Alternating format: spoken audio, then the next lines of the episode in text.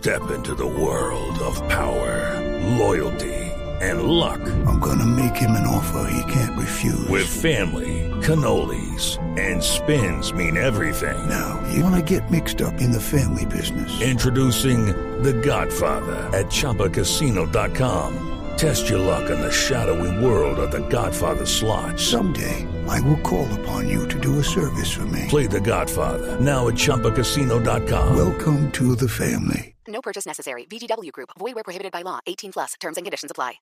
El magistrado Felipe García es miembro del Consejo Electoral de Colombia. Doctor García, buenos días. Ya.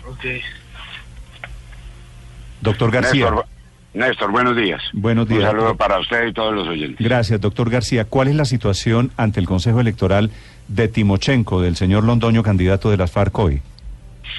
Bueno, eh, formalmente no está inscrito como candidato. Eh, el partido de las FARC no ha inscrito una fórmula de presidente y vicepresidente hasta la fecha. Esto lo puedo afirmar eh, sobre la base de que en una eh, rueda de prensa que dieron esta semana eh, manifestaron que no podían continuar en campaña hasta que el Consejo Nacional Electoral no resolviera una solicitud de revocatoria de, de su candidatura, cosa que eh, el Consejo hizo la semana pasada eh, precisamente manifestando que no le daba trámite a esa solicitud de revocatoria en la medida en que no había candidatura.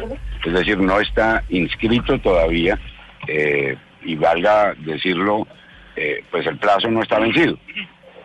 La inscripción de candidatos a la presidencia de la República se extiende desde el 27 de enero en este caso, en conformidad con el calendario Sí, electoral, hasta- y va hasta el 9 de marzo de este año. Que es el viernes de la semana entrante. ¿Y Que ese es el el plazo que tendría, que tendría Timochenko para inscribirse? ¿O hay un segundo plazo, el del 16 de marzo, qué es? El plazo del 16 de marzo es el vencimiento de los cinco días que siguen al, al periodo de inscripción para hacer modificaciones en esa inscripción, que típicamente procede eh, en los términos de ley cuando se presenta una incapacidad permanente, eh, eh, puede ser por muerte, en, en- en ese tipo de situaciones, pero fundamentalmente la posibilidad de modificar la lista sobre la base, bien sea de la renuncia o de la no aceptación de la candidatura. Sí. Doctor García, ¿la situación de Timochenko hoy es un ciudadano común y corriente entonces? Para estos efectos eh, Sí. eh, de, de- de su pregunta, por supuesto que sí. Sí. Si él hipotéticamente se inscribiera antes del viernes de la semana entrante y después se enferma y no puede hacer campaña, ¿en ese momento todavía pueden reemplazarlo? Eh, la- lo, que, lo que prevé la ley es que en esos dos casos, por muerte o incapacidad permanente, procede el reemplazo.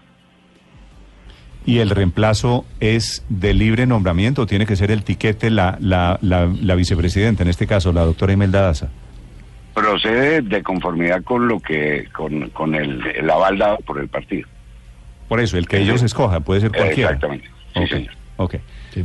Doctor García, sobre la situación de, de las FARC como, como lista a la presidencia de la República, ¿habría alguna posibilidad eventual de, de que hubiese un plazo adicional? Es decir, que Timochenko se recupere, se inscriba, luego el 16 de marzo hace campaña, pero luego presenta una dolencia que lo incapacita de forma permanente o llegase a fallecer, ¿podrían eh, en un plazo adicional eh, cambiar su candidato?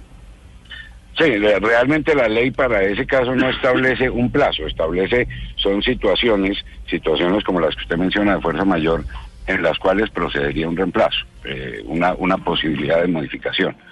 Eh, pero los, los términos del calendario electoral, en la medida en que eh, en algunos casos devienen de la ley, en otros de la Constitución, pues son términos improrrogables.